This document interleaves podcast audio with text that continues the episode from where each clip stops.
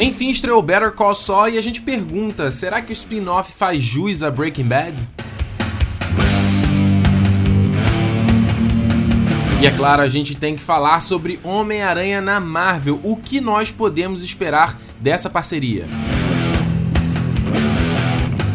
Eu sou Ricardo Rente e está começando o Nerd Station. Nerd Station, o podcast do Território Nerd.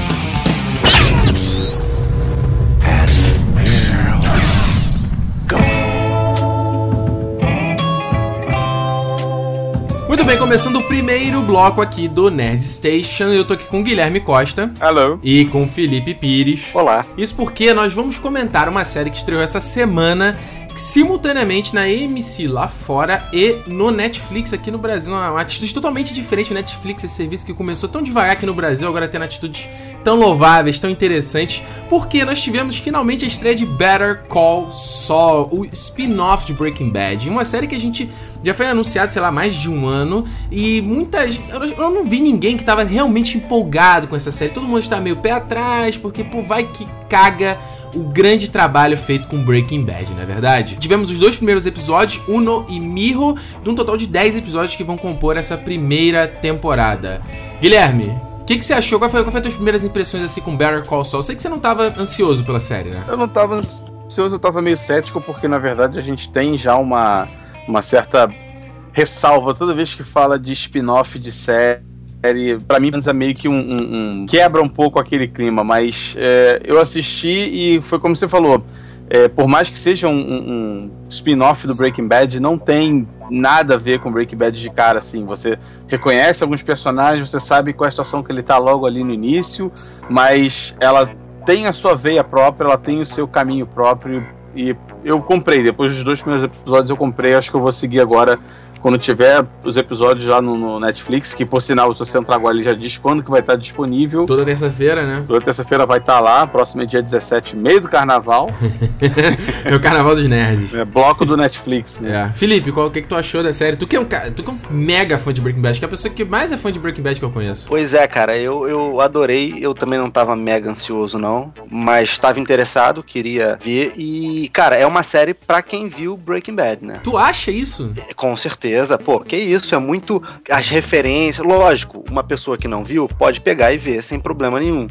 Mas quem viu Breaking Bad é, aproveita muito mais a série, né, cara? Uhum. Tanto que até no final do, do, do, primeiro episódio, no final, quando o Tuco aparece, aquilo ali tem muito mais impacto para quem já conhece aquele cara do que ah, alguém que tá vendo a primeira vez, né? Total, total. Sim, sim. E até a, o, o, que explica também o início da série, que é toda aquela, a, aquela passagem de tempo que ele tá em preto e branco e tal, e você vê que ele tá nervoso, você vê que ele não tá no lugar dele, você quem assistiu Breaking Bad sabe por que, que ele tá ali, e já meio que engata um pouco de uma tensão quando eles voltam um pouco no passado, contam um, um pouco mais do que aconteceu com o Sol depois, antes e depois dos eventos de Breaking Bad, né? Eu achei legal essa coisa, acho que eu não vi nenhum papo da galera comentando Better Call Saul, tipo, e todo mundo entendeu, ah, vai ser a origem dele, né? Vai ser o é, Saul Begins, alguma coisa assim. Eu não vi ninguém tendo a ideia de que, de que de repente seria é, mostrar o que tá meio que no futuro, né? Começa no futuro, achei tão foda aquele começo, a trilha sonora, a fotografia, né? Bonito o negócio. Né? Exatamente, né? eu não esperava, cara. É muito maneiro aquele. E, e é engraçado que o pessoal já pegou já cenas dos últimos episódios dele comentando com o Walt que se tudo desse certo ele seria gerente numa lojinha de, de cinnamon uhum. em Omaha e é o que acontece no, no, início da série. É, ele tá numa vida totalmente de merda. De cara, vocês já entenderam que era tipo um. um, um depois de Breaking Bad, eu fiquei na dúvida, sinceramente, assim, onde se passava. É, você percebe é, eu... quando ele pega as fitas, né? Isso, é, só no final. Não, e nem isso, nem isso. Você percebe que ele tá careca. Ah, é. É, isso é. mesmo. É, eu, no, o careca foi o primeiro ponto, mas quando o cara, ele vê o cara levantando, olhando para ele, ele fica tenso ali, que eu falei, opa, peraí. Ali você sabe, opa, isso aí é no futuro e ele tá mega nervoso por algum motivo. É. Né? Eu acho legal porque vê que o cara, o, o, o todo o lance do, do, do era Vacuum Cleaner, cleaner né? Do, do, Breaking Bad, era o cara que limpava tudo, não era? Sim, sim.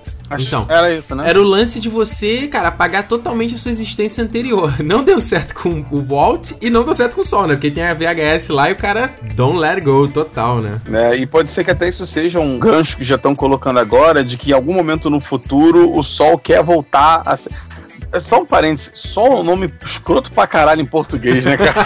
Sim. Mas Você vai chamar o quê? De Saulo. Você vai chamar de Saulo. Saulo.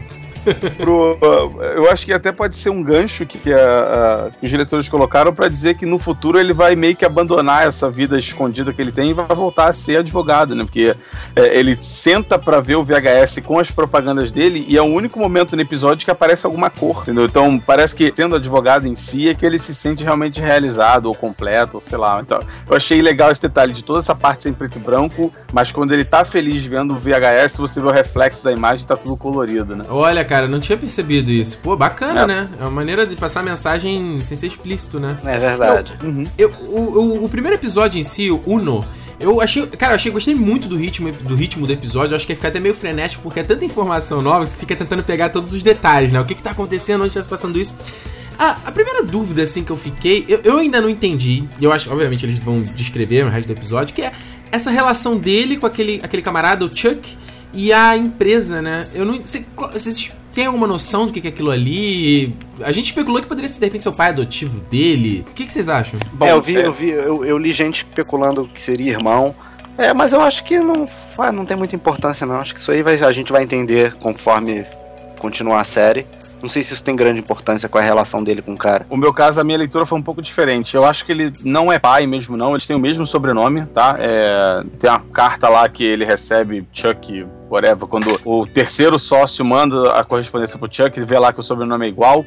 É, ele parece que ele deu uma pirada em alguma coisa, tanto que a casa dele não tem eletricidade nenhuma e. e é, isso, loucura. Isso, inclusive, eu não sei se vocês repararam, mas toda vez que tem aqueles lampiões na cena, a fotografia fica fantástica, porque os caras têm que se virar com aquela luminosidade bem baixa é. e iluminar o lado certo, se o cara tá virado pra sombra, se ele tá virado pro, pro escuro.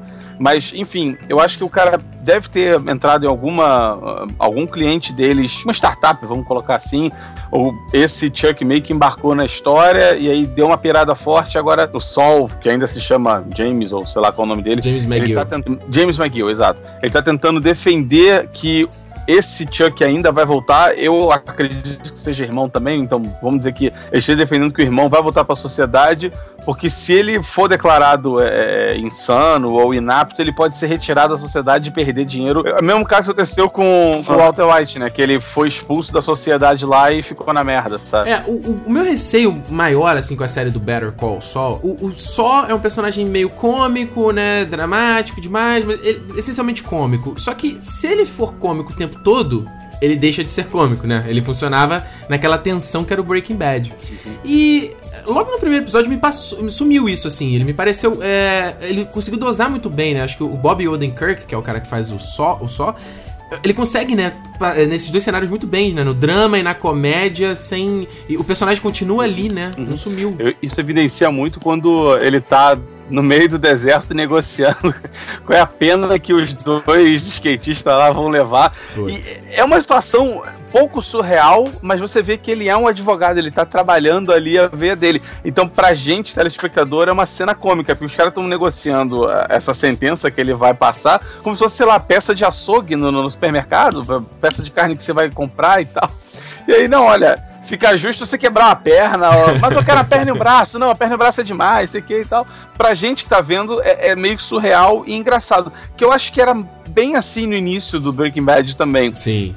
Mas é aquele momento ali é, também é fundamental, porque o, o Saulo vira e fala: Eu sou um advogado, porra, eu consigo se eu conseguir não morrer e ainda salvar esses dois babacas, eu sou advogado. E é engraçado que ele quer livrar o dele sempre primeiro, né, cara? tá primeiro certo, ele tá preocupado com o dele para depois salvar os caras, cara. Essa cena é eu, é muito sensacional. Não, eu achei foda toda a sequência. Primeiro, no primeiro momento de ter aparecido é, é, o Tuco, né? Eu já fiquei, porra, peraí, cara, vamos botar já personagem Breaking Bad, né? Eu já não gosto muito disso. Tipo, anda com as próprias pernas. Mas foi legal a, a toda a participação do personagem e ver que ele cuida da. A, a, a Juanita, a Bonita que ele fala. A Bonita é, dele lá. É, da mesma maneira é que ele. Vovó em espanhol. Então, da mesma maneira que ele cuidava do tio, né? E tipo, será que essa Bonita é, é sei lá, era mulher do tio? Não, então. Assim, eu tô viajando? A Buelita é vovozinha em espanhol. Ah, tá. E o Hector era tio do Tuco. Ah, tá. Entendi. Então pode ser que seja filho, não sei, talvez apareça no futuro, mas eu acho que mais importante do que isso, é, a cena do deserto lá também meio que estabelece uma timeline ainda um pouco para trás, Porque o Tuco não é ainda aquele moda foca que aparece no Breaking Bad, sacou? Sim. É, Tanto que o- exato. Tanto que o, quando o Saulinho lá fica falando que, ah, eu sou da FBI e tal, e o nome da operação é checkmate. Aí ele comemora, caraca, eu sou o rei do crime, não sei o quê. Tipo, parece que ele tá tentando chegar nessa posição, por isso que ele fica feliz. Então, é, coloca, expande um pouco mais essa timeline, dizendo, olha, a gente está antes de Breaking Bad, mas não tão perto, tá um pouco É. mais pra trás ainda, Não, né? e eu, o, o curioso é assim, a gente já viu Breaking Bad, a gente já sabe que o Só ele tá vivo no Breaking Bad, e mesmo assim eu fiquei tenso na cena, cara. Eu fiquei. Pô, que direção, né, Eu cara? pensei, eu pensei exatamente a mesma coisa. A gente já sabe como vai terminar aquilo ali, mas a gente fica tenso de qualquer forma. É, eu acho que é muito o, a- a- o lance. O Breaking Bad teve muito disso também, assim. Você ah, sabe, beleza, o Walt não ele vai até o final da série, que seja, mas você ficava, cara, como ele vai sair dessa espiral de merda, né? E foi uma coisa que eu vi muita gente falando que, ah, o Better Call Saul, principalmente o segundo episódio, é muito Breaking Bad, muito Breaking Bad. Vocês, vocês acham que isso é um problema? Eu não acho que seja nem muito Breaking Bad, sinceramente. Não acham? Não acho. Eu sei que tem aquela assinatura ali do, do, do Vince Gilliam, tá em toda parte. Você vê que o tratamento de cor é excepcional. é, Cara, parece, foda, que as, né? parece que as cores são escolhidas a dedo pra cada cena e tal. Mas. É padrão de qualidade de Breaking Bad, isso é. Exatamente. Aquelas panorâmicas do deserto, né? É, incrível. São os ali. planos Mas que eles usam muito parecidos, é bem interessante. É a assinatura, pra- na, minha, na minha opinião, é a assinatura que o, que o Vince Gilliam tá deixando assim. Talvez quando você assistir uma próxima série sem saber que ele é, você vai conhecer, pô, mas isso aqui tá parecendo tal coisa, tá parecendo Breaking Bad. Eu acho que assim, que, eu acho que é não só a questão da rima visual, né? Que a Felipe fala isso, a rima visual, mas até a estrutura do episódio mesmo, né? O negócio do. A, a história é muito parecida com quem já viu o Walt acontecendo. Ele tá na mão do próprio Tuco até, e você não sabe como é que ele vai escapar, e ele tá na beira da mão. Assim, é- o episódio, principalmente essa parte como um todo, é muito parecido, assim, né? A coisa de você ter os POV shots, né? Que são os takes de câmera de pontos de vista, que foi, pô, mega marca registrada do Breaking Bad, a gente teve aqui também. Frisando que a diretora do segundo episódio é a Michelle McLaren, que dirigiu vários episódios do Breaking Bad. Então pra vocês não, é, não, não foi um problema isso? Vocês não acham que a série vai tentar ficar se calcando nas coisas que fizeram Breaking Bad de sucesso? Pra mim não é problema. Eu acho que isso não é um problema porque o mote da série ele vai ser bem diferente e parece que já tá mostrando isso desde agora. A jornada que o Walter White passou era: eu tenho uma doença séria, eu preciso de dinheiro e eu sei eh, trabalhar com química, né? Então ele resolve fazer drogas sintéticas e quando ele avança. A, a situação é a ganância dele, a busca da perfeição e qual o limite que ele vai baixar e tal. O Sol é, é totalmente diferente, cara. O cara é um advogado e, e você consegue reparar que ele realmente é um advogado com a maneira que ele se comporta, a maneira que ele fala, que ele mexe os braços quando ele tá no tribunal ou quando ele tá com o Tuco negociando no deserto. Eu achei isso também bem fantástico. Então, é, é, eu acho que vai ser meio daquela história assim: o cara é um bom advogado. Ele não tá conseguindo é, é, ter o break-even, né? Vamos dizer assim, é, é, ser bem sucedido sendo um advogado extremamente leal, extremamente seguindo a lei, Aham. mas ele tem um talento nato para tanto fazer eh, se meter roubadas quanto tirar pessoas roubadas. Então pode ser essa a veia que vai acabar transformando ele no Saul Goodman. Não, então, é, eu acho que assim, o que a gente pode chegar ao final é de que esses dois episódios foram bem promissores, então, né? Tipo, dá pra gente ter uma esperança aí de que. São, também são 10 episódios numa temporada só, que eu acho ótimo, assim, não, não abre muita margem pra erro. Acho que a gente pode então ter uma boa esperança aí pra Acho Better sim, Call Saul, certo? Comprei a ideia numa boa, então pode ser. Também acho. Eu, eu também comprei e parece que uma galera comprou, né? Eu tô vendo aqui esses ratings e tal, tá, tá bem alto. Qual é a nota que tá nos episódios? Do IMDB, por exemplo, não é do episódio da série, né? Ele deve ter- eles devem ter pego a média do- dos dois. Aham. Tá 9.4, Pô, tá bom pra caramba. que é muito alta, é verdade. É, eu vi já, eu já vi review de gente falando mal, assim, mas eu achei os comentários assim. Não, não porque eu gostei, mas eu achei os comentários meio, meio ranzinzas demais, sabe? Assim. Eu não sei se a pessoa tá, tá indo com a bagagem do Breaking Bad e, tipo, não, tem que ser uma série foda pra caralho, e a história tem que ser tão boa quanto. É, eu não sei, como eu, eu- eu acho que acredito que é, o- é o meio pensamento da gente aqui, a gente foi vendo achando que não. É, o, eu quero ver se a série pelo menos o presta. problema né? é que é que o pessoal vai, vai ver esperando muita coisa, né, cara? Porque eu não Pode sei ser. se vocês con- concordam, mas o próprio Breaking Bad, eu não acho o começo dele foda pra caralho. Acho que ele Hum, melhora também não acho, depois. não. Pois é. Primeira temporada demora pra engatar, eu me arrastei até a terceira. O Guilherme quase desistiu, né? Mas o mais legal é o que agora vocês mencionaram na questão da se a, a audiência foi boa e tal. Eu tô vendo aqui no site, falou o episódio de, de estreia do, do Better Call Saul, ele quebrou o recorde de melhor premiere na, na história da TV a cabo americana. Então, Nossa. muita gente comprou. Legal, não, Não, e, e, e, é isso que eu falei também, né, cara? O lance de você ter aí o Netflix exibindo, a gente podendo ver aqui no Brasil. Cara, eu achei essa iniciativa muito, muito foda, cara. Acho melhor do que. A, a, a TV a cabo vai ter que correr muito atrás. Eles já estão correndo. É. Eles têm que correr muito atrás. Parabéns pro Netflix, cara. Gostei disso aí também. Inclusive, quando teve o. A, foi a notícia, né? Foi avisado que o episódio do Brasil talvez ficasse com um pouco de atraso com relação à emissora no, nos Estados Unidos, mas o Netflix seria ao mesmo tempo. É, o ator, cujo nome o Ricardo vai falar agora que eu sempre esqueço. Bob Odenkirk. Esse mesmo. Ele gravou um trailer em português. Ah, falando, ó, oh, brasileiros, é, eu estou aprendendo português, por isso que vai atrasar um pouco e tal, mas já estou chegando. É, cara, é um cuidado que você não vê com nenhuma televisão aqui, cara. Então, porra, eu, todo o meu sucesso para eles, assim, ó. Pá, pá, vai. É. Não, e lembrando até porque agora em abril, quando vier a nova temporada do Game of Thrones, a HBO vai lançar o HBO Go como um serviço à parte, né, também. Então, tipo assim, vai ser um, o Netflix da HBO. Então, cara, galera dona de TV a cabo, acho que o cara, o cara não deve estar tá conseguindo dormir direito. Né? Falando, é que verdade. Eu vou fazer agora? Vai ligar pro seu deputado preferido lá em Brasília e falar, ó só, bloqueia essa porra, tá me atrapalhando. Proíbe, proíbe. ah, eu tenho um, um adendo que quem gosta de videogame vai vai adorar. Gritei feito uma menininha quando uh, uh, eles foram pra cena do deserto. Peraí, peraí, como seria se gritei como uma menininha? Ah! vai lá. Não, mas sério, é, o, um dos capangas, na verdade, o capanga que dialoga lá com o Tuco, falando, cara, veja bem, o cara é advogado, tu matar advogado da merda e tal. Esse cara, para quem jogou o Far Cry 3, que o Ricardo até ficou interessado depois do vídeo do Far Cry 4. Sim, muito bom. Ele é o vilão, o Vaz, que tá na capa do jogo, inclusive.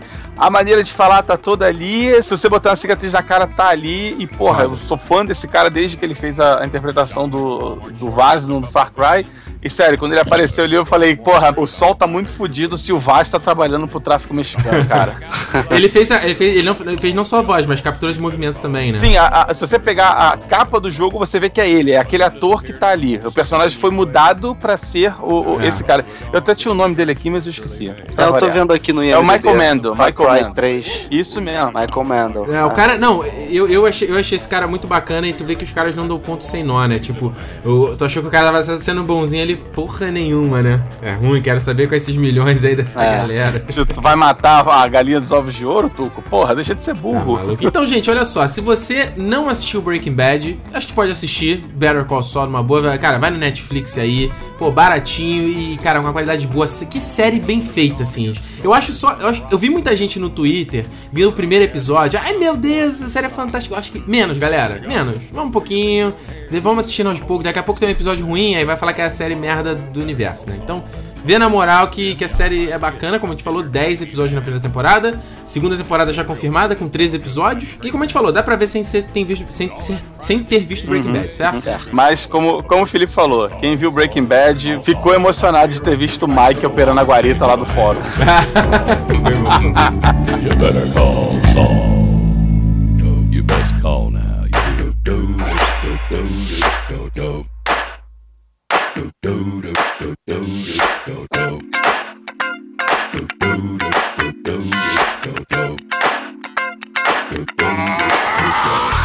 Muito bem, chegando aqui na parte dos recados, a parte aqui do nosso papo no meio do Nerd Station. Primeiramente, eu quero explicar para vocês, no último programa eu falei que o podcast seria quinzenal, só que eu acabei, eu gostei muito do resultado final, acabei me empolgando, gostei muito do feedback que eu recebi de vocês, então por que não, né? Por que não fazer mais um? Por que não gravar mais um? E a gente teve essa semana aí o, o assunto do Homem-Aranha na Marvel, então tudo conspirou para que nós tivéssemos aqui mais um Nerd Station uh, semanal, digamos assim. Isso não quer dizer que o programa vai ser toda semana, eu vou tentar fazer, óbvio, porque eu gosto do formato, mas se chegar uma semana e não tiver, considera aquele nosso acordo inicial de ser que é quinzenal, certo? Sempre ali alternando com um Cala Boca Ricardo. Até porque editar, cara, não só o vídeo como o podcast ao mesmo tempo é uma loucura. Eu terminei de editar agora o Cala Boca Ricardo 49 sobre filmes e séries que me fizeram chorar.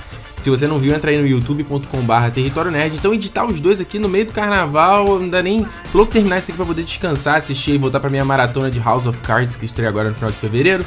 Então vai. Tô reassistindo tudo de novo. Então assim que terminar isso vai ser bom dar uma descansada. Se você não viu o vídeo, entra lá que ficou bacana pra caramba. é, antes de entrar, definitivamente. Antes de ler aqui um pouquinho as mensagens. Antes de dar uma lida aqui rápida nas mensagens que vocês é, me enviaram, aliás, gostei muito, foi eu cobrei de vocês no último, no último programa e vocês mandaram as mensagens, cara, foi bem, é bem legal receber assim, o feedback de vocês, saber o que, que tá funcionando, o que, que pode mudar e tal.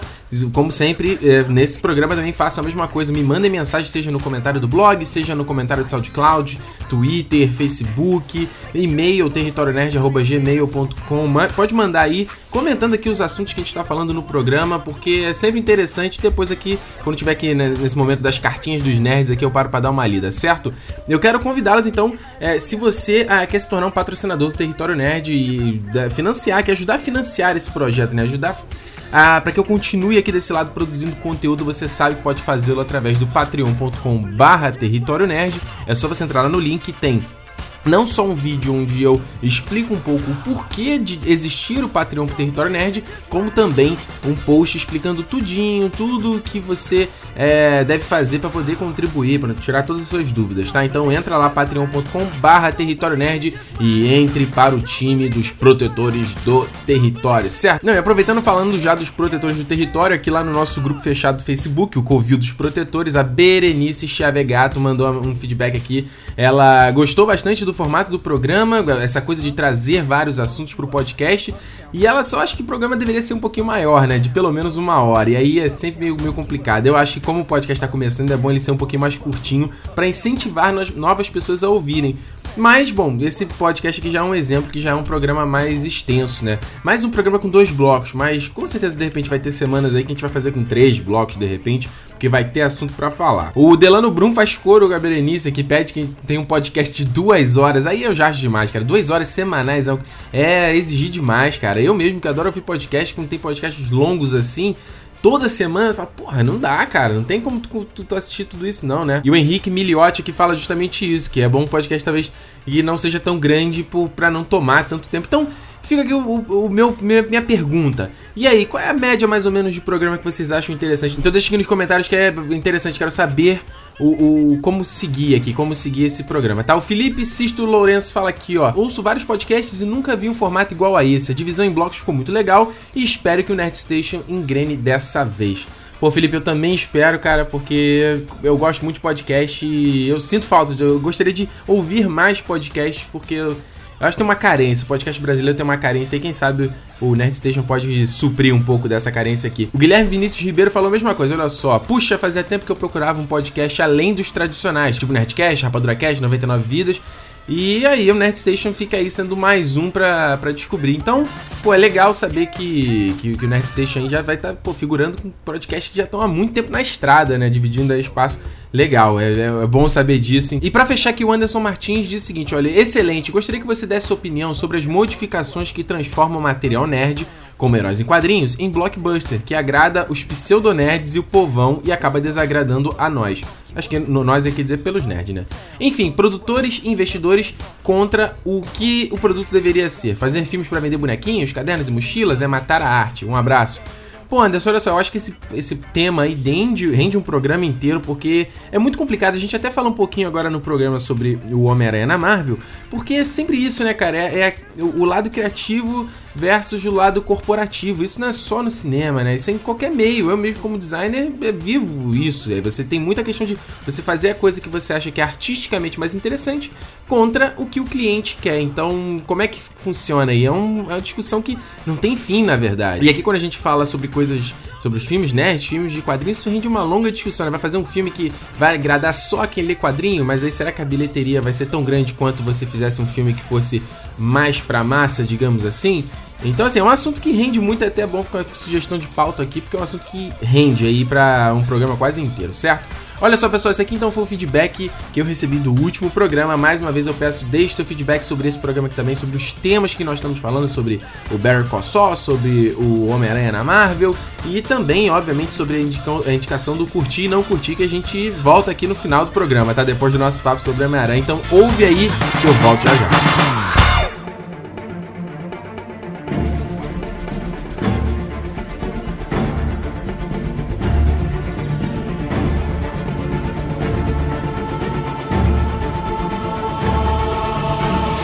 Bem, começando aqui mais um bloco do Nerd Station. Dessa vez nós temos que falar do assunto que bombou nessa semana. Na verdade, nem seria o tema desse Nerd Station, mas não tem como não falar.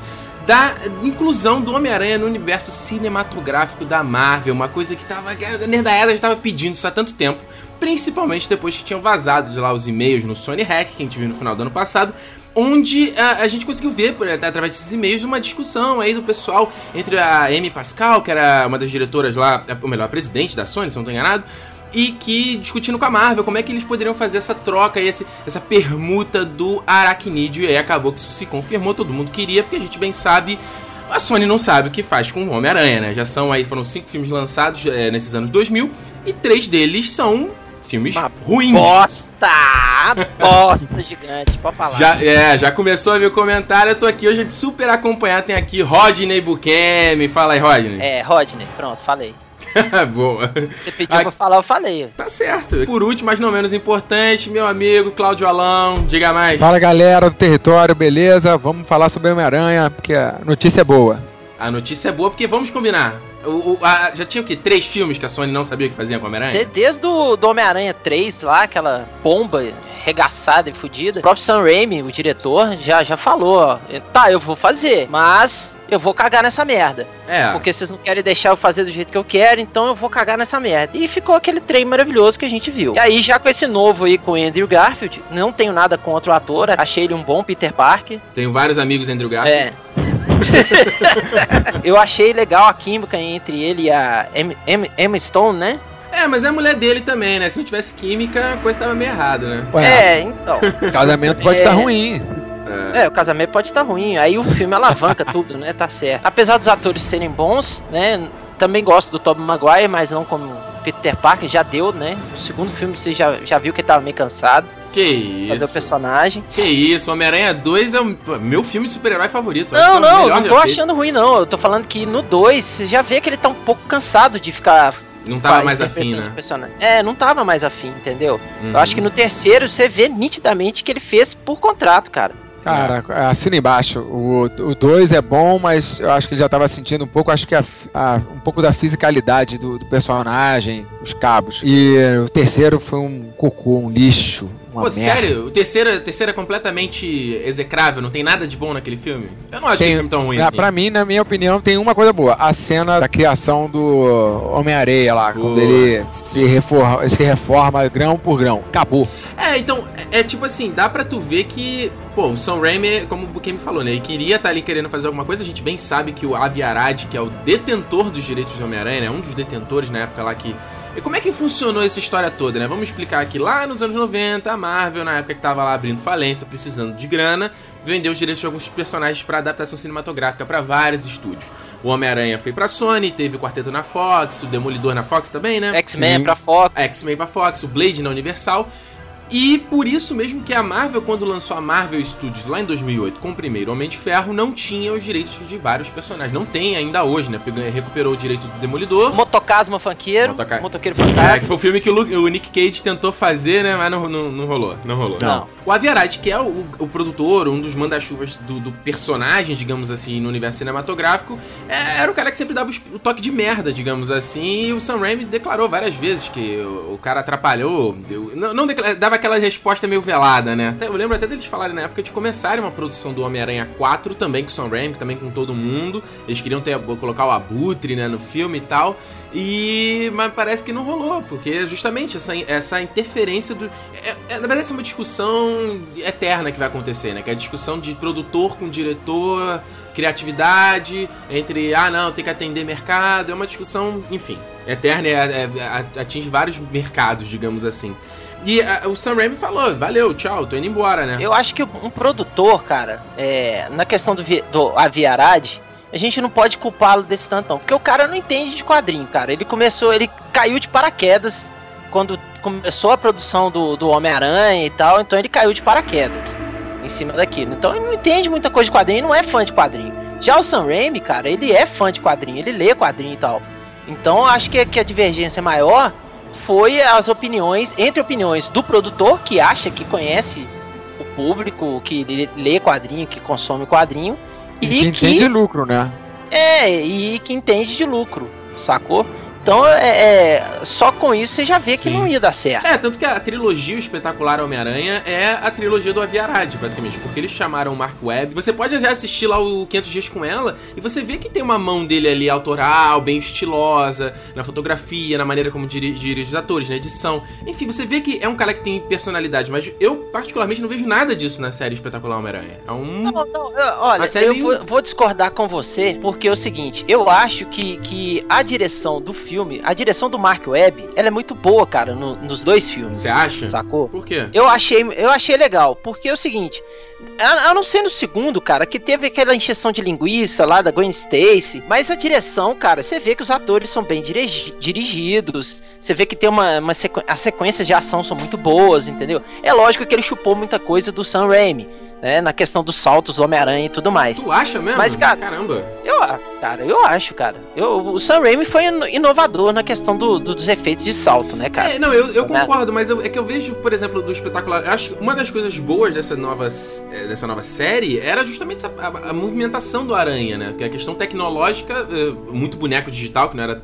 tão perfeito na época. Eu não vejo tanta similaridade, mas beleza, assim. eh, eu vi muita gente comparando esses saltos, esses movimentos do Homem-Aranha com o. a- Cláudio, me, corri, me arruma, ajuda aí. Quem é o artista que desenha o Homem-Aranha? Assim, coisas? É O o Jim Ah, Todd, vários, Jim Lee. não, o Todd Quem Mac- começou foi o McFarlane. Isso. É. Naquelas posições, né? Que um pé vai lá na frente, se contorce todo e gira no ar e tal. O Aranha, ele sempre é desenhado é, a- e plasticamente querem fazer essas poses super mega acrobáticas esticadas do Aranha pra deixar mais nítido, pelo menos na- nos quadrinhos, de que, cara, ele não se trata de um, um homem comum que tá fazendo um duplo mortal carpado. Uhum. Ele tem agilidade proporcional de aranha. Então o McFarlane, o John Romita Jr., é, o Mark Bagley, que são grandes é, ilustradores do personagem nos quadrinhos, Não esqueça do querido Eric Larsen também, velho. e do Eric Larsen, querido Eric Larsen, todos eles vão querer fazer o, o Mark Falane de uma maneira assim mais quebradora de ossos, o resto tentando respeitar um pouco mais a, o ser humano, né, a fisionomia humana e fazem essa coisa. Então, é natural que, porra, o filme foi feito pra fãs. Os fãs vão querer ver um aranha que é similar ao dos quadrinhos. Então, em vez de fazer, sei lá, também no, no cinema, o Aranha fazendo um outro tipo de, de agilidade, né, de saltos e balançar de teia, eles pegaram o San Remi, naturalmente leitor, porra, cara, vou fazer essa homenagem. Então ele pegou a essa estética, essa plástica do Aranha dos quadrinhos e jogou na tela. E funcionou. Então, é, a- antes da gente terminar esse- essa parte mesmo do não tão espetacular Homem-Aranha, até porque já é passado e é, esses dois filmes vão ficar no esquecimento e a, a a Marvel não deve considerar isso nos próximos filmes, a gente fala isso mais à frente. Eu queria identificar o que tem de ruim nesses dois, nesses dois filmes pra né, ver o que, que tá. para os caras não repetirem nos novos filmes. Buquem, o que, que tu acha que não funcionou nessa série espetacular Homem-Aranha? Olha, na minha opinião de Merlin, o que não funcionou foi a produtor, o produtor, cara, a produção, né? Uhum. O, o- o- o toque final, assim, né? Em cima do roteiro, em cima da de toda a- de, de todo o filme em si. Saca? Porque é o seguinte, pro, pro cara fazer um filme de, de um de super-herói, né? Ele tem que pensar nos fãs. Ele não pode pensar só no lucro, cara. Porque, cara, se, se o fã, se o fã gosta do filme, ele vai assistir mais de uma vez, cara. É. Haja visto no meu e vai caso. levar outras pessoas, né? Com certeza. Haja visto no meu caso que é, X-Men 1, quando saiu o primeiro filme do X-Men. Hum. Chuta quantas vezes eu assisti o filme no cinema. É um filme que datou, né? Mas funciona. O filme funciona, mas datou efeito especial tudo. né? É, é, tá datado, cara, mas ele ainda é legal. Porque o filme era bom. é legal. Se você assistir de novo, ele ainda é legal. Mas, cara, eu assisti 12 vezes no cinema. Caraca, 12? Só no cinema 12 vezes. 12 vezes, velho. Porra, eu sou, eu sou fã dos X-Men, cara. Já trabalhei com Chris Claremont também. Então você viu. Parabéns. Obrigado, valeu. Você vê os personagens, você vê toda a caracterização dos personagens e tal. Quando tem uma produtora legal, um produtor legal que entende a visão do fã e quer fazer uma coisa para o fã, que é o caso de X-Men 1, também os Vingadores, Capitão América, esses filmes novos da Marvel, cara, você vê que o negócio dá um sucesso, dá um retorno. Cara, Vingadores na, na segunda semana de, de exibição ele já se pagou. Uhum. Entendeu? E é um filme pra fã, cara. Não é um filme pra qualquer um. É. É, eu acho, que, eu acho que é um mix, na verdade, né? De você fazer um filme que atenda a pessoa que tá chegando agora e também um filme que tem ali os easter eggs pro fã. Porque eu, eu pego o seguinte, lá no canal do Território, muita gente sempre chega pra me criticar e fala que eu não posso comentar filme de herói porque eu não sou leitor de quadrinhos. eu acho uma falácia das grandes, cara. Porque o filme, se você for fazer um filme que só pra quem lê quadrinho... Cara, eu não sei quantas pessoas leem quadrinho regularmente, mensalmente. Esse formato de tipo. É, é um capítulo de história mensal que os caras lançam, entendeu? Que a Panini lança. É isso que eu tô querendo dizer. É esse formato que o cara tem que ler todo mês ali é infinito, não tem final. É isso que eu tô querendo dizer. É, Pô, se você for fazer um filme focado nessa galera, não tem como, cara, não tem condições. É, não, é, é- é difícil mesmo você tentar fazer um, um filme de quadrinho em que tenha começo, meio e fim. Primeiro que as histórias nunca têm fim.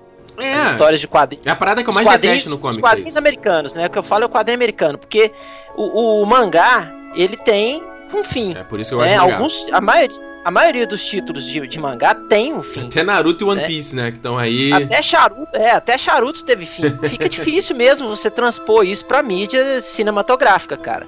Ah, né? Mas eu acho que, que, é, se você tem um bom produtor, uma pessoa que entenda de quadrinho, que é o caso do, do Josh Whedon, né? Sim. Que ele também produ é o produtor do- dos filmes dos Vingadores e tal, você consegue um resultado muito mais foda do que um cara que não entende porra nenhuma de quadrinho ah. e tá lá só por causa da grana, entendeu? Por causa do hype do personagem e tal. É. Olha ver o fator desse desconhecido, desse cara que não respeita a mídia original, ter sorte, ou ter bom gosto, ou ambos. Que é o caso também do Brian Singer nos X-Men, cara. O cara deu Sim. uma cagada foda. né? Ele não é. Ele, o Brian Singer não é conhecedor de quadrinhos, eu sempre achei que ele fosse. Não, ele nunca leu X-Men, nunca leu nada de X-Men. Aí um, não sei quem que passou pra ele é, as histórias do Chris Claremont. Caramba. Né, os, os clássicos do Chris, Clar- Chris Claremont. E igual também o cara que faz o Wolverine, o Hugh Jackman, ele, ele só ouviu falar do Wolverine de uma banda lá da Austrália, que chama Wolverine, Foda, né? entendeu? É, muito, é muito o cara tá, tá.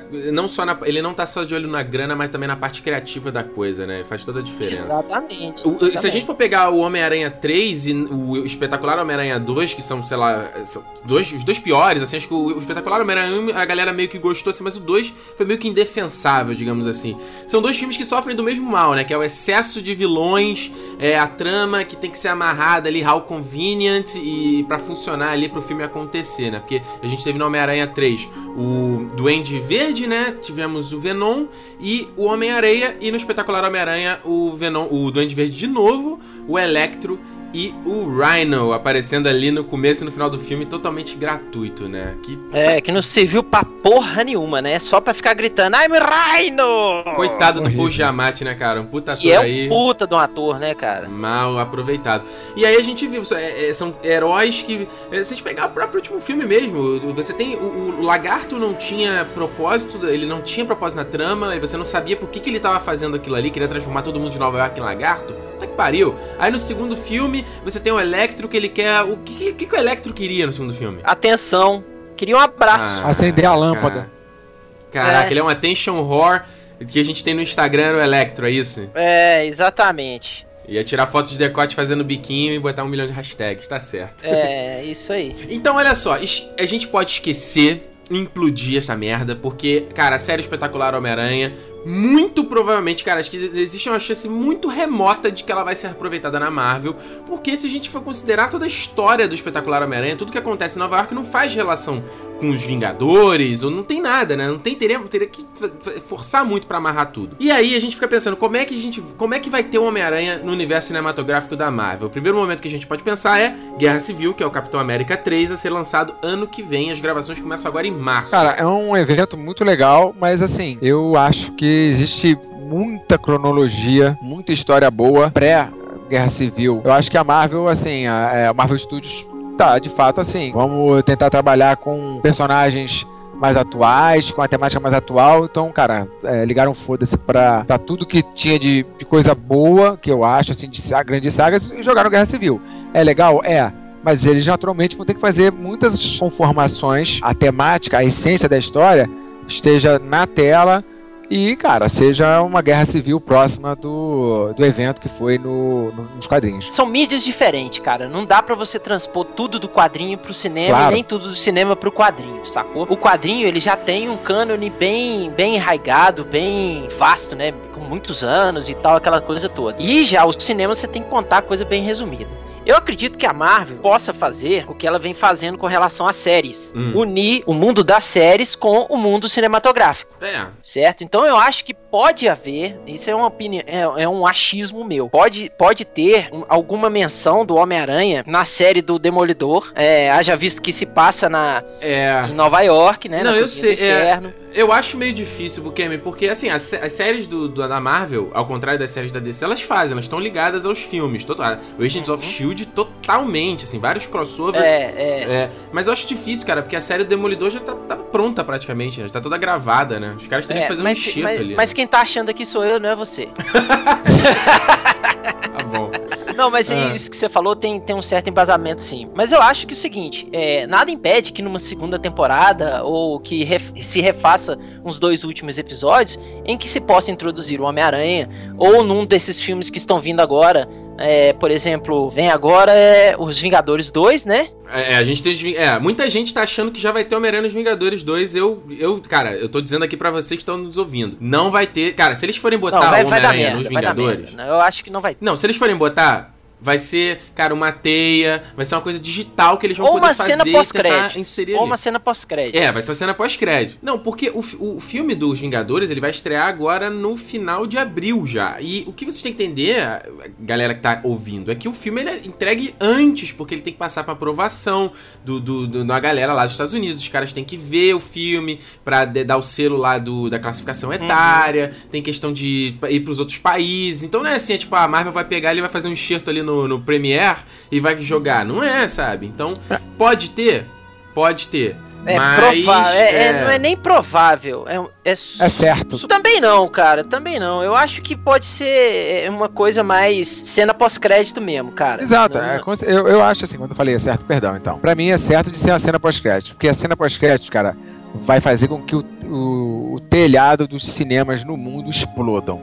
Nerds gozando em uníssono. Cara, É. vai ser, cara. Vai ser uma explosão de, explosão de cérebros. Explosão todo- de cérebros todo- worldwide, porque na É, hora que é, aparecer... uma, uma teinha, uma teinha ali no É, cantinho. Na hora né? que Não, se aparecer, cara, o Homem-Aranha aparecendo assim, pra falar com o, o- o Steve Rogers, ou pra falar Uhum. com o uh, Tony Tony Stark. Stark, ou pra falar com os dois, cara, é, vão- vai ser grito, vão ser shopping centers explodindo assim. Vou, vou- vou cagar É, uma mas não- regra aqui. Vou cagar uma regra a, la- a- a estilo MDM. Imagina se o, o- o aparece assim no final da. numa cena pós-crédito assim. É, indústria de Stark. Aí chega um cara lá, é, eu vim aqui procurar emprego e tal, não sei. Ah, qual é o seu nome? Peter Parker. Pronto. Cara, É, mas, mas galera, olha só, não, não adianta a gente fazer isso. O que eu tô falando? Olha só, é o que a gente tava Me falando. deixa eu viver minhas ilusões. Olha só, porque o que acontece é que os caras teriam que já, já ter escalado quem vai ser o Homem-Aranha, pra começo de conversa. E os caras não têm isso Ah, ainda. velho, ainda tem falta um nada. tempão ainda, cara. Relaxa. Não, não, Acho- não, eu não acho falta, que não, que falta. Vingadores, nos Vingadores 2, eu acho que não vai ter muita, não vai ter nada eh, em relação ao Homem-Aranha. Qual que é o próximo filme da Marvel? A gente tem o Guerra Civil. A gente tem. Não, não, esse ano a gente vai ter. Ah, tem o Homem-Formiga. Pode aparecer alguma coisa no Homem-Formiga, porque ele ainda está em produção. É, os caras estavam terminaram de gravar há pouco É, tempo também. tem-. Mas, mas tem, é, talvez cena pós-crédito, né? Aquela segunda cena Pode, pós-crédito. é, né? você tem a cena pós pós-crédito também. É, Entendeu? pode ser. É, agora o grande lance do Homem-Aranha na Guerra Civil era porque o que foi anunciado no começo era que o Pantera Negra faria o papel do Homem-Aranha dos quadrinhos, né? Que, que- como é que é o Homem-Aranha lá na, na quadrinho da Guerra Civil? Ele é aquele. É o cara. É o super-herói mais mundano, digamos assim, né? Você Sim. tem o super soldado Steve Rogers, o bilionário, trilionário Tony Stark numa armadura fantástica. Ele é o, ele é o cara comum, né? Que tá ali sofrendo pra Ele conseguir é o pagar o fudido. aluguel. é o underdog. E- Então ele seria esse cara que tá sendo ali meio na. é, dividido entre o, a- a- o, cap- o lado do capitão e o lado do Tony Stark. Aí os caras iam usar o Pantera Negra, que já. Tá, já sabe que vai ter muita coisa do Pantera Negra nos Vingadores 2. Como o Wakanda vai aparecer, vai ter o, o Ulysses Claw, né? Que é o, vilão do, do Pantera Negra, deve estar no filme também. E agora, com a, essa a assinatura do Homem-Aranha, já aconteceu um monte de coisa. Porque eles, o, o Homem-Aranha vai ter um filme agora é, em julho de 2017, um filme solo. Ele vai aparecer num filme dos, no filme da Marvel antes, depois vai ter o filme solo dele. E aí eles puxaram, botaram pra frente todas as datas de lançamento. Então o Thor agora tá na data de lançamento do, do Pantera Negra, o Pantera Negra passou pra frente e o Capitão Marvel passou, passou pra frente. Então eu digo o seguinte, ao que parece eles vão colocar o Homem-Aranha no, no- na Guerra Civil, né? Na Guerra Civil do filme. Meu ponto é, quem você, vocês acham que é, precisa contar a origem do Peter Parker de novo? Vocês acham que vai ser coisa demais nesse filme falar da Guerra Civil, falar da origem do Peter Parker? Como é que vocês acham que vai ser de fato feita a introdução desse personagem que não, não existe, entre aspas, no universo Olha, cinematográfico da Marvel? Vamos lá, vamos arriscar, tá? Cara, eu acho que o filme, os filmes da Marvel, eles não vão perder tempo com isso. Meio, meio como eles fizeram com o Hulk, né? Preciso, aí. Eu acho que é a comparação. Apesar de que o, o Homem-Aranha é um personagem de dado calibre, tipo calibre 1. Uhum. Ele é um, um dos Big Five da Marvel, o Hulk não é. Sim. O Hulk, ele é segundo escalão, apesar de ser um dos heróis mais antigos da, da, da Marvel. Mas hoje em dia o MCU Uhum. não considera ele, ó, tal. Então, assim, cara, chuta pro balde, chuta pra depois o, o- essa, essa história de origem, se for necessária, e traz ele mais vinculado a essa parada contemporânea do que tá rolando no universo cinematográfico Marvel. Eu chutaria isso. Olha, eu acho o seguinte, cara. Precisou de contar a origem do Gavião Arqueiro e da Viúva Negra? Não. Bom, mas aí tu tá comparando dois personagens de que? Terceiro escalão com Homem-Aranha, pô? Não, mas não tem problema, cara. Não tem problema. A gente já sabe quem é Eles Homem-Aranha, né? Eles estão caminhando pro segundo escalão agora. Vocês estão lendo a, a história do Gavião, Gavião Arqueiro que tá saindo Capitão América? Porra, tá muito foda. Vocês têm que ler, cara. Tá muito legal. O desenho tá Tem foda, a história tá foda. Por quê? Tem que ler? Tem. Gavião Arqueiro? Não tem que ler. Tem, cara. Gavião, tem, o Gavião não tem velho, nem, é muito tem nem bom, participação. cara. Cara. o próprio Jeremy Cara, Renner, mas- o Jeremy Renner que faz o Capitão América, o Capitão América, o Gavião já falou que ele, ele tava ente- entediado nas gravações do Vingadores 2, que é falando, pô, não tenho nada pra fazer, só fico atirando flecha. Ah, mentira, Não, não. Isso é mentira, cara. Isso é mentira. Isso é pra, isso é pra, pra dar hype, cara. Isso é pra, pra Será? chamar atenção Será? do público. Não, mas a gente já sabe qual é a origem do Homem-Aranha, né? Porque Ben, ben Pá, a Não, gente já cara, sabe, já né? foi contada três, duas vezes, cara. É, não Entendeu? precisa. Já foi contado duas vezes no cinema. Eu Assim, acho que apesar de que eu entendo que o cinema sempre queira reinventar de acordo com a, com a linguagem do diretor. Então, por exemplo, porra, Batman e Homem-Aranha, e Batman e Superman são heróis que já tiveram suas origens recontadas, mais de uma vez. Mas no caso, cara, foram momentos muito distintos, com diretores muito distintos, abordagens muito distintas. E Nesse épocas caso, diferentes também, né, cara? épocas diferentes. Nesse caso, não acho que se- seja necessário. É pegar o personagem, o herói, aproveitar esse- um pouco desse frenesi que tá rolando, faz uma boa história, pega um bom diretor, tenta amarrar tudo que naturalmente a gente considera que é essencial. Tá nas mãos aí do Sony Marvel. É, eu acho, eu acho que, que se você colocar, se você quiser contar a origem dele, nada te impede de colocar uns flashback, entendeu? Aham. Nada te impede de colocar assim uma, uma lembrança do passado ou alguma coisinha desse tipo, entendeu? Nada te impede de, de um diretor e um bom roteirista fazer um negócio desse, desse tipo. É, o que eu penso muito é porque como a- as gravações de Guerra Civil já começam agora em março, eu penso se a Marvel, de repente, ah, talvez a gente tenha Homem-Aranha, talvez não tenha. Aí preparou uns dois roteiros, entendeu? Ah, não, com Pra- certeza eles têm bala é, na né? agulha, cara. É, estão com grana, né? É, Como a gente já sabe, o Guerra Civil será dirigido pelos irmãos Russo, Russo né, que dirigiram o Capitão América Soldado Invernal. foda. Foda. É, Aliás, eles estão cotados até talvez pra dirigir o Vingadores 3, hein? Guerra, Guerra do Infinito, hein? Que a- os caras estão tão com, tão com é, gabarito lá dentro da Marvel. Uma coisa bacana que a gente vê, que a gente que gosta da Marvel e tal, sabe que a DC tá patinando um pouco aí no, no cinema, é que a Marvel vai acabar fazendo o que a DC vai fazer com o Batman, né? Que ela vai colocar ele lá no, no, Super, no Superman, o próximo filme, e aí depois vai ter um filme solo dele. Vale só dizer, explicar o seguinte: o Homem-Aranha não é da Marvel, entendeu? A Marvel não recu- recuperou os direitos. Preciso. Os direitos continuam com a Sony. É, não, É, é, os a direitos Marvel a recuperou o direito cinematográfico, mas os direitos de venda de produtos, é tipo bonequinho, camiseta, esses- essas porra toda. Não, tá errado. Quem- Não é não? Não é isso, porque Foi isso que me não, falaram. aí- não, é justamente a questão. O, o direito de bonequinho, camiseta, essas, coisinhas, sempre continuou com a Marvel. E era isso. Ah, ah, é verdade. Aí isso a é verdade. Sony não tinha, não tendo direito disso, acabava não conseguindo ter um lucro extra com o filme. Então, por exemplo, o espetacular Homem-Aranha 2 é, bombou na, na bilheteria. Bombou não, né? Flopou na bilheteria, não deu dinheiro. Eles poderiam recuperar nessas vendas dessas coisas. Como eles não têm o direito, eles não conseguiram recuperar. Foi um fracasso pra eles, é claro. Tanto que já tinha, né, é, confirmado o filme é, Homem-Aranha Espetacular Homem-Aranha 3, 4, cancelou tudo, que eles estavam mega, é, mega otimistas. E aí acontece o seguinte: eles têm o direito compartilhado a Marvel vai ter o Kevin Feige lá, que é o produtor executivo, dando os pitacos dele ali, ajudando ali a Sony a fazer. É, Imagina assim, a Sony é aquela criança que quer fazer uma coisa e não consegue, aí chama o pai. É tipo isso, entendeu? Tá indo o Kevin Feige ali dando a mão dele.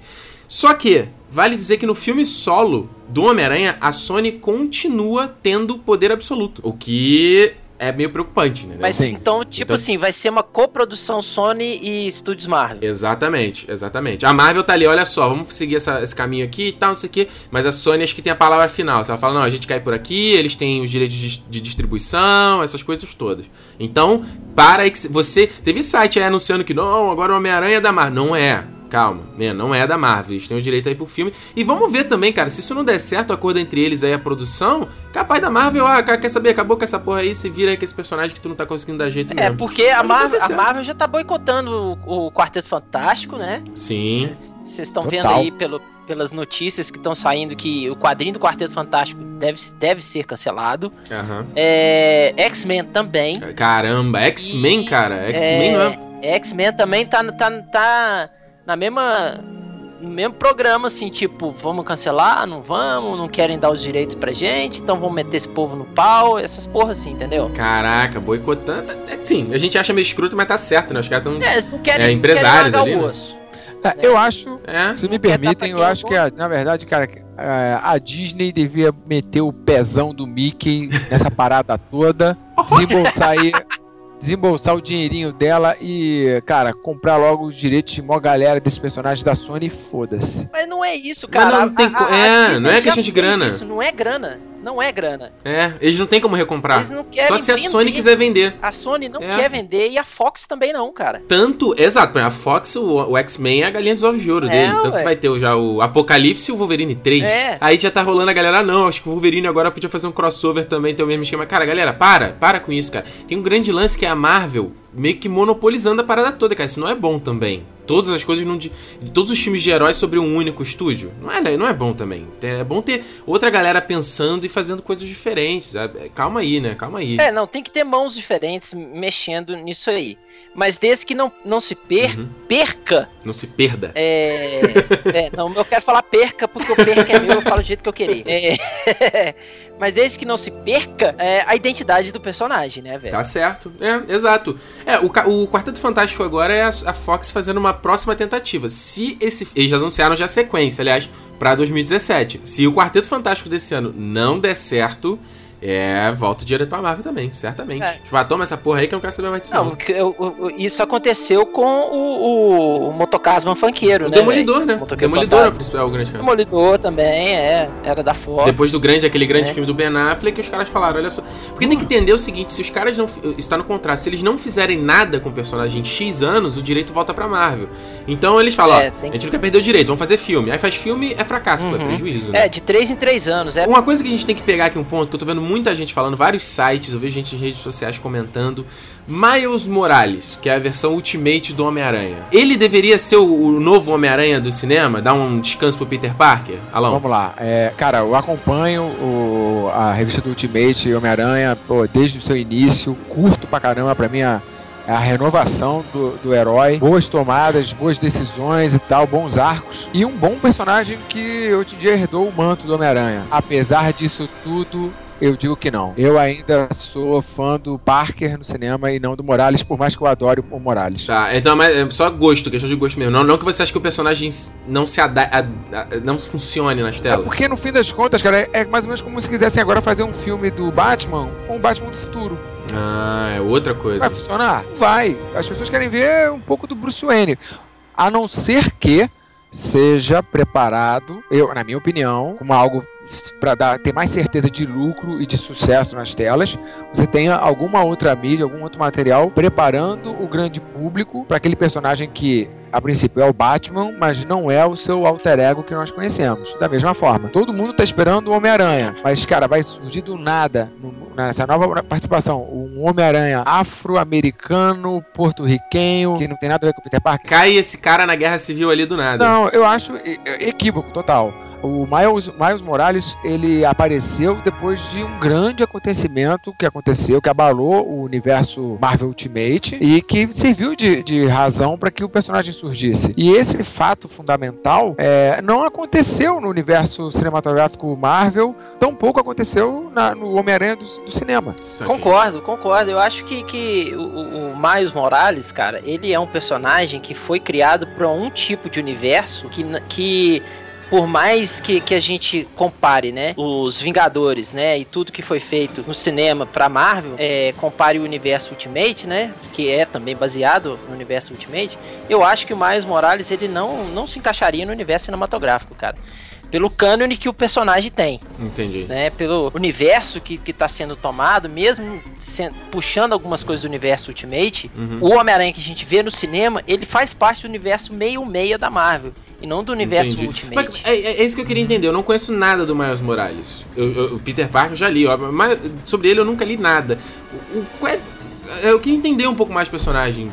Pra quem não conhece, pra quem tá ouvindo que não sabe nada sobre ele. Quem chamou esse cara pro podcast? É, eu também não entendendo não, não tô entendendo Nossa, não. Rapaz, olha só, se fosse pra eu falar sozinho, não tinha participante aqui, rapaz. E... Tá toma, toma. Foi falar merda, ouviu o que não queria. Aí, tá vendo? Ó, se me permite. Cara, basicamente ele, ele é fundamentalmente um Homem-Aranha porque também ele é, mais uma vez, é um fudido. Então, o pobre menino lá, cara, é, o pai é ex-presidiário, é um garoto de bom coração, boa índole. Ele recebe uma aranha radioativa geneticamente modificada. Não, não é radioativa, desculpa. Hum. No universo Ultimate ela é geneticamente modificada, que é uma outra cepa, é uma outro tipo de aranha, uhum. transfere poderes para ele. Só que são poderes parecidos com os do Parker. Cara, tá todo mundo chocado porque praticamente todos os Estados Unidos, há poucas semanas atrás, tinham acabado de ver o Homem-Aranha ser desmascarado. Ele, tava, sabe, ele passou a ter lá, cara, é o Peter Parker e ele, para impedir que um genocida, que é o Duende Verde, de dizimar lá o Queens ou o, o Brooklyn, ele se sacrifica e morre. Olha, que irado. Então, então, o Peter Parker e o Miles Morales estão no mesmo universo. Estão... Sim. Ah, olha só. Apesar, apesar de que já houve uma minissérie muito legal chamada Spider-Man, que une o Miles Morales com o Peter Parker do universo Marvel tradicional. Pô, irado. É o universo 616, que é o que a gente sempre... É, o 616. E foi muito tá maneiro porque com ele. O, o, o Miles, ele nunca conheceu o Parker. É, ele conheceu o Homem-Aranha. E ele acha que, pô, ele, ele recebe o traje, recebe a, a responsabilidade de continuar o legado. Saquei. Não, então que a gente pode. Deu para entender que da, do Miles Morales e tal. Não, né? Não, não, teria que ter um filme de origem antes para colocar ele no universo cinematográfico, né? ah, Marvel. com certeza, com certeza teria que ter um, um, uma origem, ou tipo Peter Parker passando o manto, falando, ah, vou me aposentar porque agora eu vou fazer biscuit lá em. Em Birigui. Em Birigui.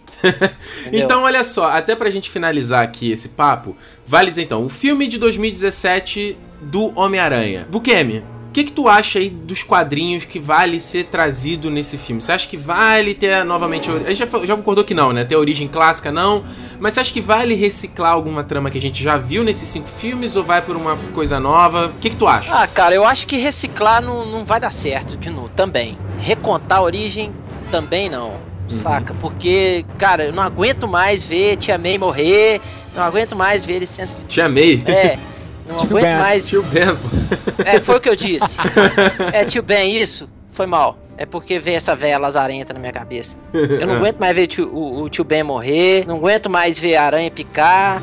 Uhum. É, grandes poderes, grandes responsabilidades, a gente já sabe, é, já entendemos. Já entendemos a mensagem.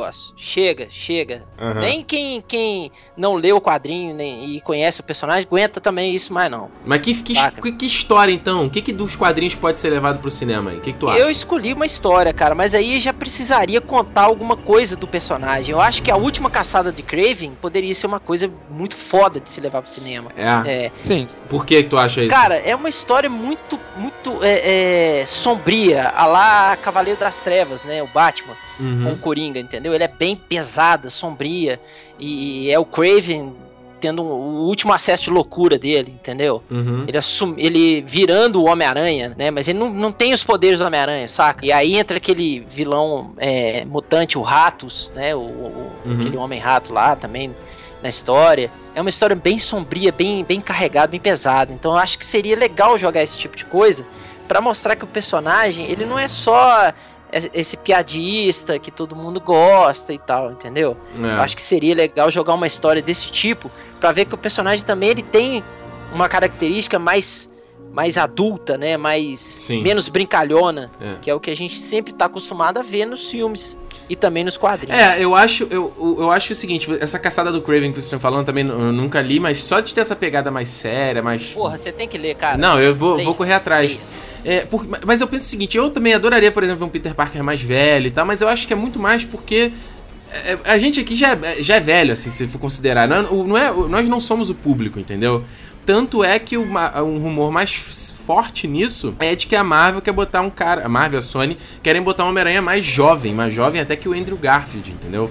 Que já tá aí com seus 31 anos. Não é o que eu gostaria de ver, mas parece que é, é o que a molecada hoje em dia quer ver, né? Que o público-alvo hoje quer ver. Então, acho difícil adaptarem isso aí, sabia? É, algumas das boas histórias do Homem-Aranha justamente são, a- são histórias mais sérias, com um teor maior de responsabilidade, sempre trazendo o mote principal da narrativa, a pedra fundamental do Aranha, que é a re- responsabilidade. Cada vez que ele falha, cada vez que ele deixa de, de agir no seu melhor, erros acontecem, são grandes erros. Pessoas próximas pagam pelos erros dele. né, Exato. velho? então é complicado a gente trazer essa dicotomia. Você vai ter público jovem querendo ver o Aranha jovial, brincalhão e que, porra, faz mil acrobacias e faz gracinhas. Vamos pegar o roteiro aqui, cara, uma grande boa história do personagem. Pega lá dos quadrinhos. O cara tem, porra, mais de 40 anos de história, a gente vai pegar mais uma história boa. Mas pera aí, a história boa morreu a capitã. Ou seja, tem que, a história tem que ficar séria em algum momento, A né? princípio, sim. Embora eles queiram colocar um Homem-Aranha mais jovem, o tempo que a gente tá no universo cinematográfico da Marvel está indo para um caminho de histórias sérias. Então não vai ter como ficar com o Homem-Aranha bobão, é, sabe? Just for fun. Não tem como. A gente tem o Guerra Civil, que é uma história pesada. O Vingadores 2 já vai ser a mudança disso tudo. Teve Capitão América, Não, obviamente. você tem o Capitão América 2, que já É. foi uma mudança, um assim, tom mais muito sério. brusca, né? Isso. De, de, de, de caráteres da história, né, velho? É uma história de espionagem. É, não, isso E tudo, bem pesado. tudo pra levar a Guerra do Infinito, que é pra ser uma coisa tá, densa e. É, personagens morrem também. É, não, né, né, a galera já Na especula. história, eu não sei no filme. A galera já especula muito de que, uh, que o capitão pode morrer no final do Guerra Civil, entendeu? Até porque a parada mais forte é trocar, né? Trocar ali o Downer Jr., o Chris Hemsworth, trocar essa galera principal que o contrato vence. E aí colocar outros, outros atores. Então, assim, embora eles querem um Homem-Aranha mais jovem, ah, não vai.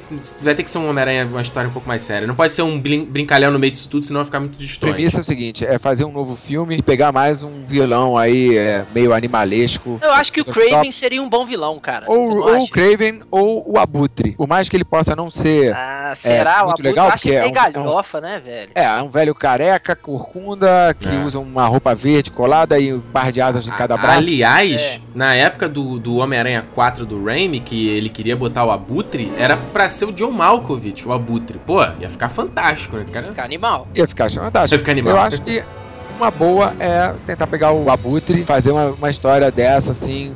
É um vilão clássico do Aranha, que ainda não teve seu, seu surgimento no cinema. Com uma boa, um bom design de produção e um bom diretor, dá pra transformar num, num vilão que pode ser memorável. E, cara, e fazer esse reboot flashback na, da- na história, pega um garoto mais novo e um diretor que aguente a, a responsabilidade nas costas aí, porque não é qualquer um que vai poder pegar Não, um e filme o desse. diretor que peite também um, um produtor medíocre. É. Né? Porque, cara, a Viarade não dá. Não, a. Viarade tá largando, então. A Viarade tá largando o osso. Já, já, tá- já, já foi noticiado isso. É. Isso daí vai ser a Amy Pascal, que era essa, essa presidente da Sony que teve que sair fora, né? Pedir demissão depois do, do Sony Hack lá, do vazamento, os e-mails polêmicos dela.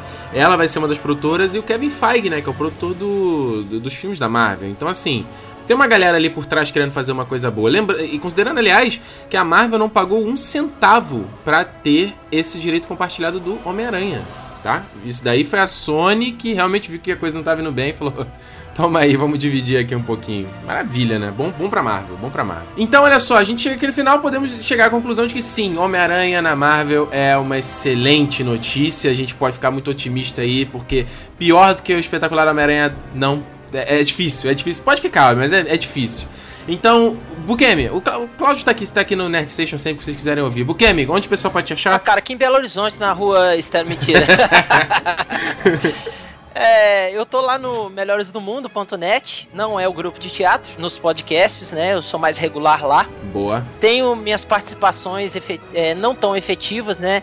No Rapadura Cast. Ih, não fala do Rapadura aqui não, que o Jurandir, eu chamo ele pra, pra gravar, ele nunca vem. ah, eu chamo ele também lá pra MDM, ele nunca vai. É, é, não, então não, não divulga esses caras aí não, que esses, É, um cara Rapadura Cast chato, aí. Jurandir, um beijo no seu coração. tô no Twitter, tô no Instagram, tô no Facebook, quem quiser me procurar, só, só digitar meu nome no Google que você vai achar um tanto de coisa lá.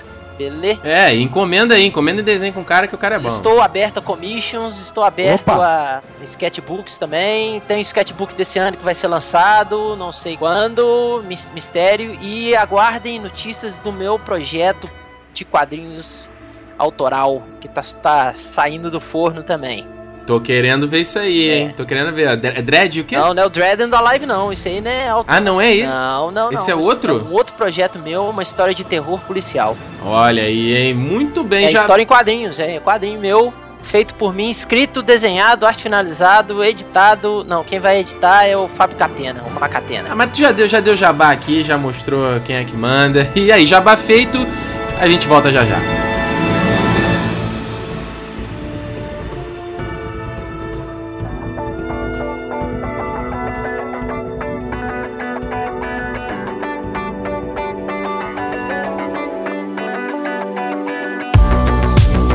Bem, muito bem. Voltando aqui para o bloco curtir e não curtir. O último bloco do Nerd Station. Para você que tá chegando agora, eu vou te explicar. O curtir e não curtir é o bloco aqui do programa de, mas de dicas, né? Onde eu digo uma coisa que eu consumi desde o último programa e eu falo se vale a pena, um que vale a pena e um que não vale a pena, certo?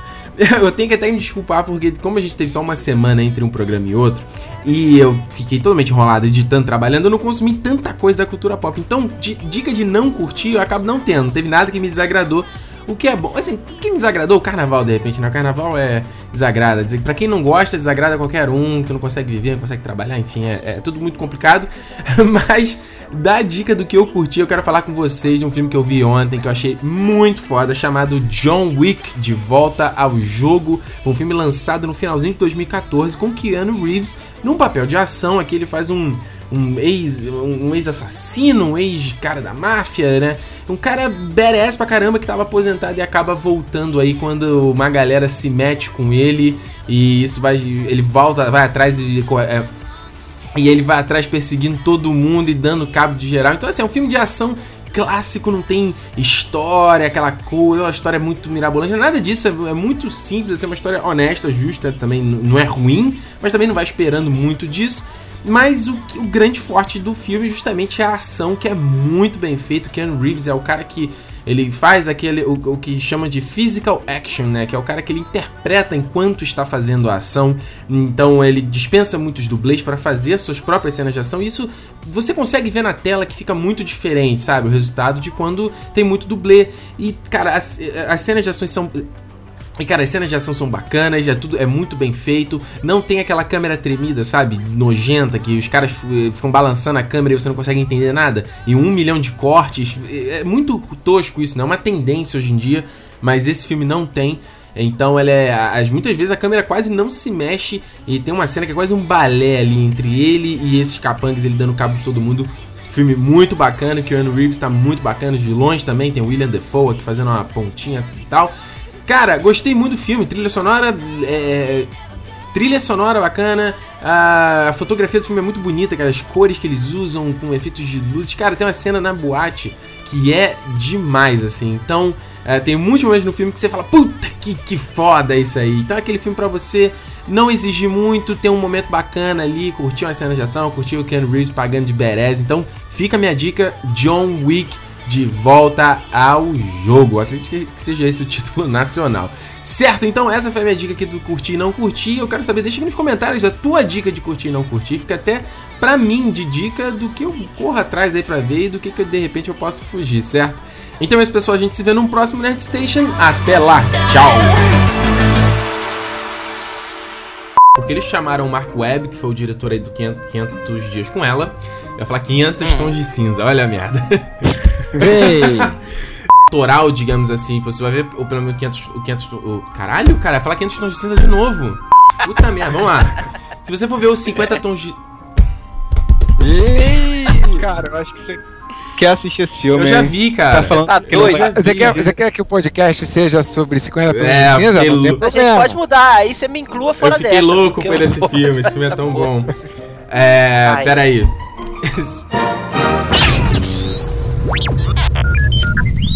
I'll be back.